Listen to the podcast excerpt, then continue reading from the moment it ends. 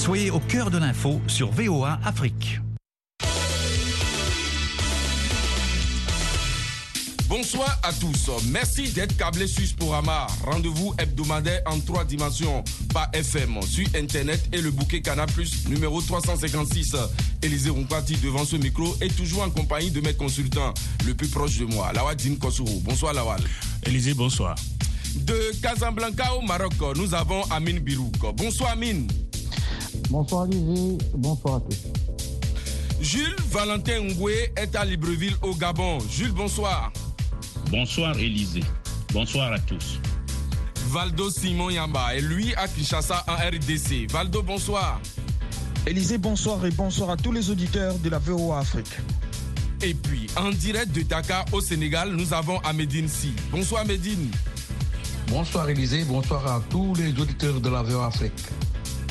La Coupe d'Afrique des Nations de 2023 en Côte d'Ivoire décalée à janvier-février. L'annonce a été faite hier par le président de la CAF, Patrice Motsepe, à l'issue d'une réunion de son comité exécutif en marge de la Cannes féminine qui a démarré samedi à Rabat au Maroc. C'est d'ailleurs la toute première fois que le Royaume chérifien accueille la compétition. Et puis, en basketball, les éliminatoires pour la Coupe du Monde Zone Afrique ont eu lieu entre Abidjan, Alessandrie et Kigali. Sporama, c'est parti.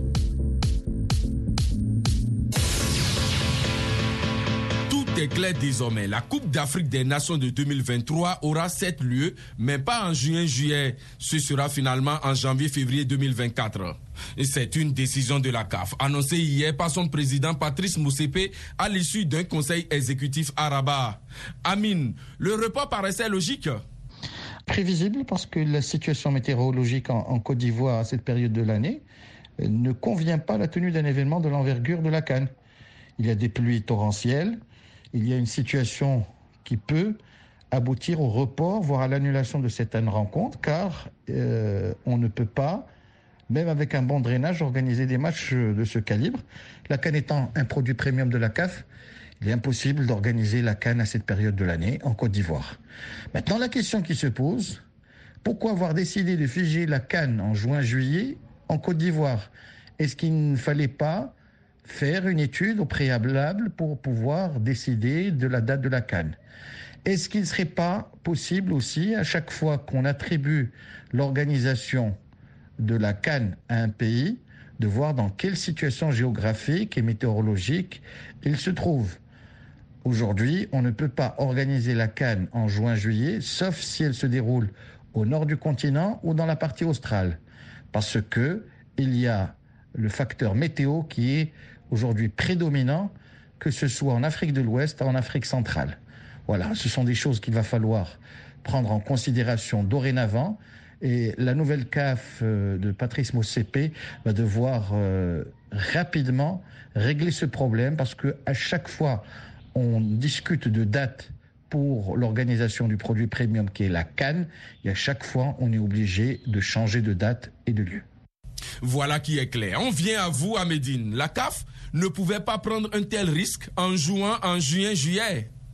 Oui, Élysée, car le fait d'organiser une canne en cette période d'hivernage en Côte d'Ivoire serait suicidaire. Donc c'était une évidence qu'on ne peut pas jouer en cette période au pays des éléphants. Donc je pense qu'il fallait prendre cette décision depuis longtemps, mais comme le dit l'adage, mieux vaut tard que jamais. Et puis à quelque chose de malheur est bon, car le décalage de cette Coupe d'Afrique des Nations en janvier va entraîner euh, systématiquement hein, le report des matchs des éliminatoires et cela va permettre aux cinq représentants euh, du continent d'effectuer une bonne préparation pour la Coupe du Monde Élysée.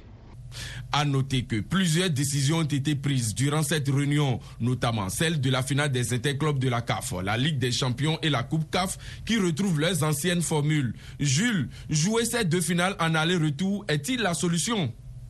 Élysée, c'est l'évidence même et la logique incontestable que de revenir à la formule de la finale en aller-retour pour les compétitions interclubs en Afrique afin de respecter la valeur cardinale du sport qu'est l'équité sportive. Le spectacle scandaleux auquel on a assisté lors de la dernière finale de la Ligue des Champions, avec une équipe locale du Wida de Casablanca jouant l'unique match de la finale sur ses propres installations devant un public outrancieusement acquis à sa cause, a non seulement écœuré avec raison les quelques supporters égyptiens qui avait pu faire le déplacement, mais aussi pousser la CAF à faire marche arrière. Si on y ajoute les gradins quasiment vides de la finale de la C2 en terre neutre nigériane, pour un spectacle pourtant merveilleux sur la pelouse entre Berkane et Orlando Pirates, la coupe était pleine. La CAF a ainsi le mérite de reconnaître et de corriger rapidement son erreur en s'adaptant à la spécificité d'un continent en développement où les déplacements sont difficiles et les coûts d'hébergement inaccessibles au plus grand nombre. Ce revirement courageux est à féliciter.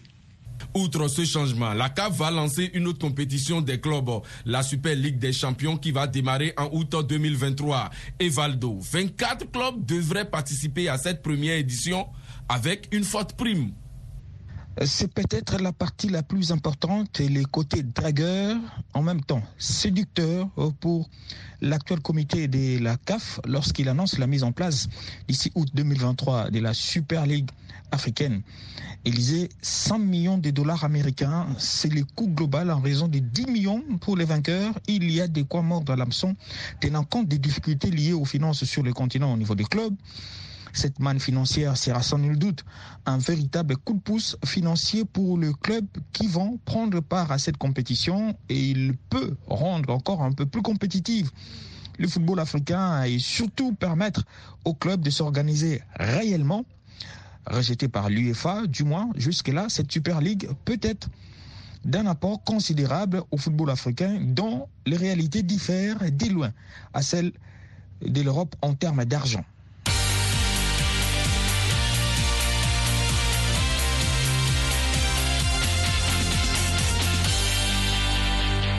La canne féminine, justement, elle a commencé samedi avec la victoire 1-0 en ouverture du Maroc face au Burkina Faso. Un match difficile, reconnaît le sélectionneur des Lions de l'Atlas, Renat Pedros. Ça a été un match difficile. Il euh, fallait maîtriser l'enjeu, fallait maîtriser euh, tout ce public, on n'a pas l'habitude, mais euh, au-delà de ça, le plus important, c'est effectivement d'avoir pris, d'avoir pris les trois points. Après, bien sûr qu'il y a de la difficulté.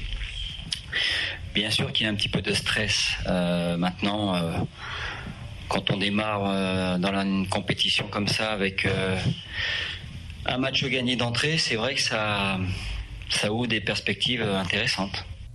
Amine, les Marocaines entrent tout de même bien dans leur tournoi.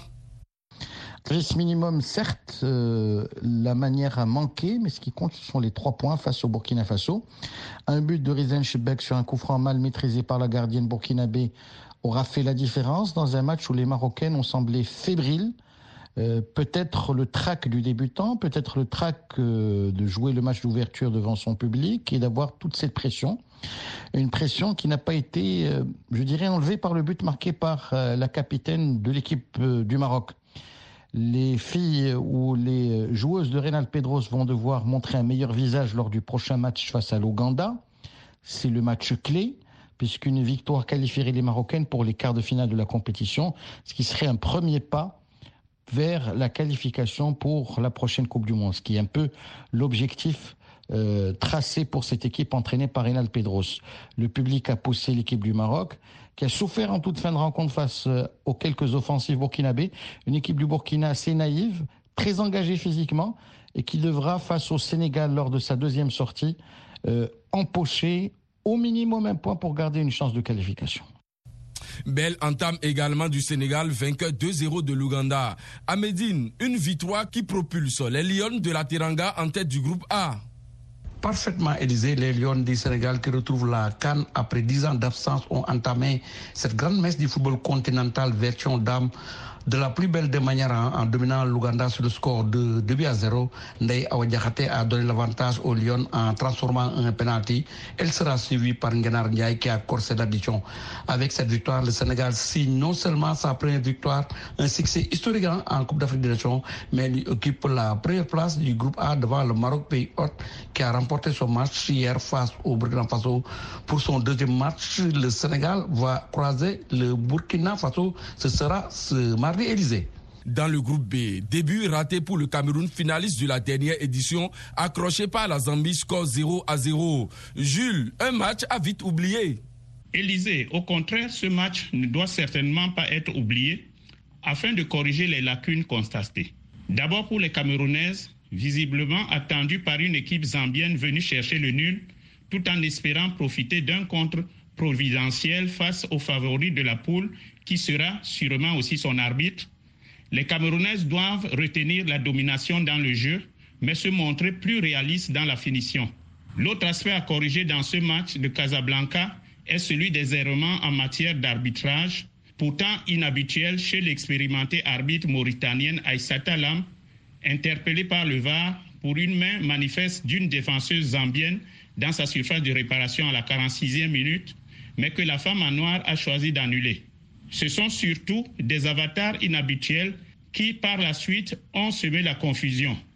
Depuis sa sortie, pour malaise persistant à la 60e minute, jusqu'à son oubli, en tant que quatrième arbitre, d'indiquer le temps additionnel plus de trois minutes après la fin du temps réglementaire. Ces règlements et ces errements qui rappellent très nettement ceux de l'arbitre de Limbe à la dernière canne des hommes au Cameroun lors du match Mali-Tunisie doivent être rapidement corrigés. Un nul qui profite à la Tunisie qui s'en passe seul de la tête du groupe après sa lâche victoire 4-1 devant le Togo qui était à sa première participation à cette compétition. La succession du Nigeria est donc lancée et pour cette édition Lawal, la dotation du vainqueur a été revalorisée à hauteur de 150% extraordinaire tout simplement. Oui, il faut quelque chose pour donner un déclic à cette compétition, à ce football féminin qui tarde à prendre ses marques, euh, contrairement au foot masculin sur le continent. Donc euh, cette revalorisation permettra forcément de promouvoir davantage la compétition et euh, d'inciter les jeunes filles à aller au football. Les sponsors également vont forcément se manifester parce qu'il fallait... le premier sponsor, c'est le président de la CAF lui-même, Patrice Motivé. Oui, et il fallait un coup de pouce pour que le foot féminin en Afrique puisse être autant compétitif que le foot masculin. Maintenant que c'est fait, espérons que ça va continuer sur cette lancée, Élysée.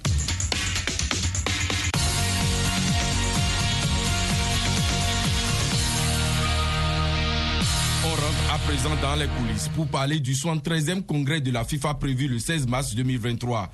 Et c'est Kigali qui a été choisi pour abriter l'Assemblée générale qui sera élective. On revient à vous, Jules. C'est donc au Rwanda que va se jouer le sort de la Fédération internationale de football association pour la période 2023-2027. Élysée.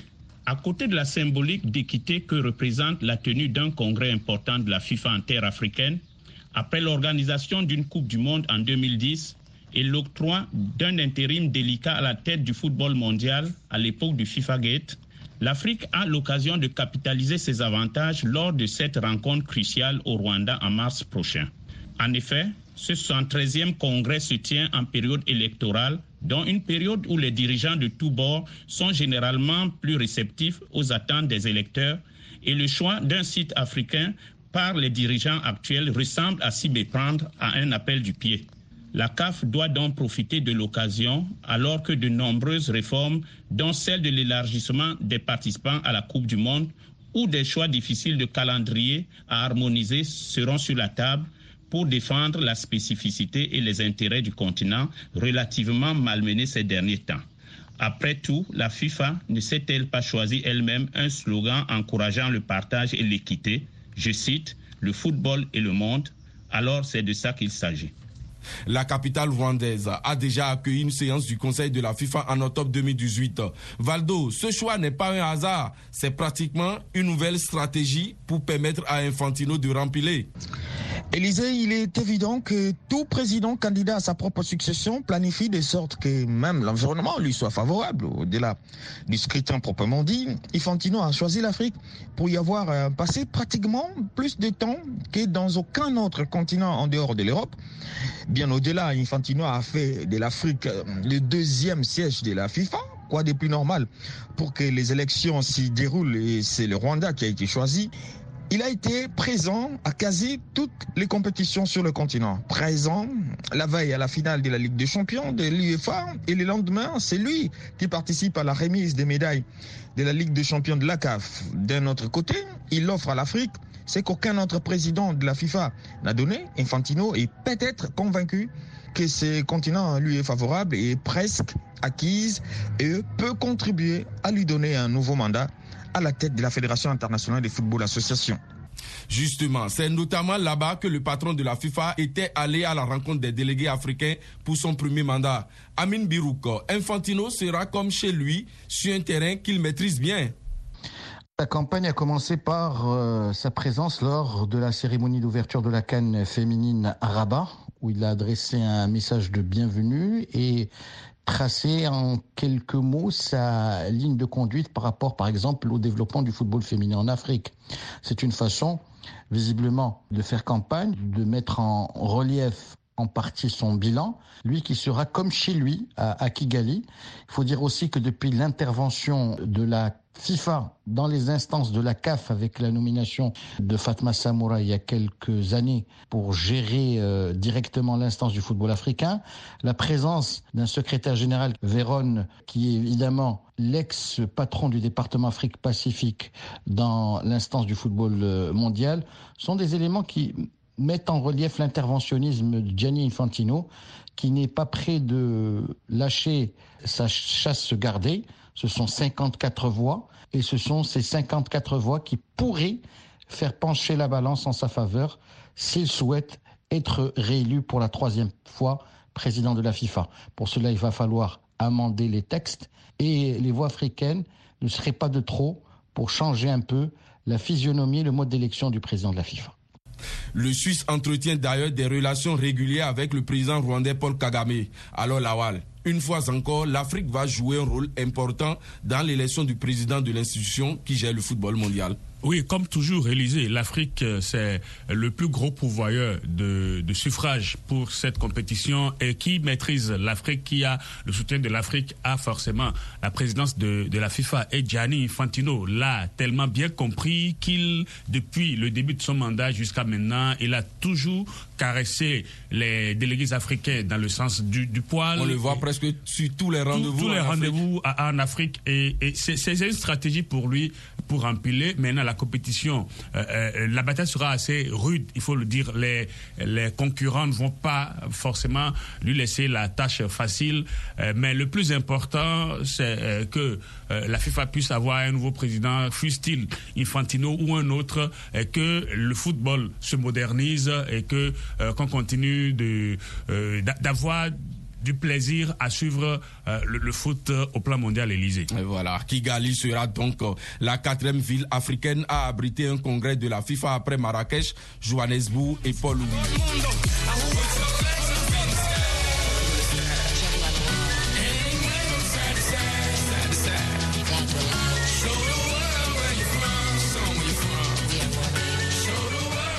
basketball pour clôturer cette émission avec la troisième fenêtre des qualifications pour la Coupe du Monde masculine. Et 12 équipes ont validé leur billet pour le deuxième tour, notamment la Tunisie championne d'Afrique en titre, le Nigeria, le Soudan du Sud, le Cap Vert, l'Ouganda, la Côte d'Ivoire, l'Angola, l'Égypte, le Cameroun et puis la Guinée. Valdo, la RDC y sera aussi après son match plein face au Sénégal qu'elle a dominé 72-60. La RDC sera bel et bien à la troisième fenêtre des éliminatoires qualificatifs à la Coupe du Monde de basketball zone Afrique Élysée. Et ce, après la victoire par forfait sur les Kenyans. Cette dernière avait déjà accordé toutes les garanties aux Léopards de poursuivre avec leur aventure à la prochaine étape de cette phase qualificative. La victoire méritée sur les Sénégal 72-60 n'a été que cerise sur le gâteau, quoiqu'elle s'est dessinée en seconde moitié. La première s'étant soldée sur une différence d'un panier 27-25. Les Fauves de la RDC ont sorti les grands jeux en l'emportant largement 22-11 au troisième quart-temps et ont presque fait jeu égal avec leur adversaire à la différence d'un demi-panier 23-24 au quatrième pour ces total des 72-60. Qualifié, oui, à la prochaine étape, mais les léopards basketball, messieurs de la RDC, savent que le plus dur est loin d'être fait tant que les tickets du mondial ne sera pas entre leurs mains. Les Sénégalais, justement, qui avaient déjà fait le plein l'heure de la première fenêtre, seront bien au prochain tour. À Médine, ils doivent se reprendre tout de même dans cette phase qui sera décisive. Tout à fait, Élysée. L'équipe nationale masculine du Sénégal a rendu une copie presque nulle hein, durant cette troisième fenêtre qui s'est déroulée à Alexandrie. Car, Élysée, il faut dire que le Sénégal n'a gagné qu'un seul match. Hein. Les Lions ont été battus d'entrée par le pays hôte, l'Égypte, sur le score de 66 à 43 avant de courber les chines une deuxième fois. C'était face à la République démocratique du Congo. Score de la rencontre 72 à 60 en faveur des Congolais. Ensuite, ils ont sauvé l'honneur face au Kenya qu'ils ont battu sur le score de 86 à 54. Mais force est de reconnaître que l'équipe du Sénégal n'était pas convaincant et sur le plan comptable, le Sénégal a pris que 4 points sur 6 possibles. Certes, l'équipe s'est déplacée dans des conditions extrêmement difficiles, mais ce n'est pas une raison car Gorkisidien et ses partenaires ont intérêt à relever leur niveau de jeu lors du prochain tour des éliminatoires. Sinon, le Sénégal va rater, va rater le trait du mondial Élysée. Une troisième fenêtre qui a enregistré le forfait du Mali qui était logé dans la poule A. Les aigles étaient pourtant en regroupement. Les raisons de cet abandon avec notre correspondant sur place à Bamako, Siaka Traoré. Cette situation était-elle prévisible Si on sait que des rumeurs relatives au non-paiement de primes aux joueurs avaient défrayé la chronique Driss Agnono est journaliste sportif. C'est une situation qui ne devrait pas arriver parce que avant même d'arriver à Bamako, les joueurs ont alerté à Bamako et ils ont également manifesté pour avoir gain de cause. Même la veille du départ, ils ne voulaient pas quitter Bamako, mais ils ont eu des promesses comme quoi que s'ils partent arriver sur place à Kigali, ils auront gain de cause et qu'ils vont bénéficier de leur prime. Des dispositions avaient pourtant été prises lors des préparatifs. Et c'est avec un bon état d'esprit que les basketteurs maliens ont quitté Bamako pour le Rwanda, nous dit Bakara Diallo, chargé de communication de la Fédération malienne de basketball. La Fédération malienne de basketball a mis tout en œuvre pour que l'équipe puisse se préparer, pour que l'équipe puisse être en jambes. Le département des sports aussi a mis le paquet depuis le départ parce que le déplacement des joueurs, la motivation pour que les jeunes puissent honorer tout le Mali. Nous pensons qu'il y a un bon esprit, que les jeunes vont donner tout leur possible. Constitué de jeunes joueurs qui ont occupé la médaille d'argent à la Coupe du Monde junior et d'anciens joueurs expérimentés, l'équipe du Mali, selon Bakara Diallo, mesure bien l'enjeu de la rencontre. Ils savent qu'il n'y a qu'une seule place à prendre, surtout dans une poule. Il y a une équipe qui s'appelle le Nigeria. Ce n'est pas une mince affaire. Le Mali a besoin de victoires. Les jeunes sont conscients. Les jeunes savent que dans la carrière d'un joueur, il n'est pas toujours donné que le joueur ait la chance de jouer une Coupe du Monde. C'est l'opportunité pour eux. À propos du forfait, le Bureau fédéral malien de basketball, dans un communiqué, s'est dit surpris de l'apprendre. Dans le même communiqué, le Bureau fédéral a indiqué qu'en plus des primes de sélection perçues par les joueurs, le transport international de la compétition et la mise au vert à Bamako ont été entièrement prises en charge par le ministère des Sports. Siaka Traoré, Bamako, pour VOA Afrique. Lawal, l'éternel problème de primes a eu raison de cette belle équipe du Mali. C'est bien triste, Élysée, que ce soit en Afrique qu'on parle de ces problèmes, des problèmes de rien du tout, mais euh, qui forcément ont de grosses conséquences sur les équipes. L'équipe malienne avait donc un avenir radieux, mais malheureusement, les dirigeants n'ont pas pu euh, faire ce qui devrait être fait. Et pourquoi ne pas trouver une formule pour éviter qu'on ressasse chaque fois les mêmes problèmes? Problème de prime, pourquoi? Est-ce que les joueurs ne peuvent pas rester patriotes et aller jouer quand même avant de réclamer les primes? Qu'est-ce qui se passe réellement? Il faudra enquêter et punir ceux qui doivent être punis pour éviter qu'on continue d'entendre parler de problèmes de primes, surtout qu'on est sur un continent avec une compétition qui est en plein essor avec la balle récemment et tout le reste. Je crois que c'est censé Élysée d'en arriver jusqu'à ce, à ce niveau-là. Et voilà qui est clair. Ce second tour décisif sans le Mali se déroulera en fin d'année dans trois pays qui restent à déterminer. Sporama qui s'achève. Merci de l'avoir suivi. Rendez-vous lundi prochain. Au revoir.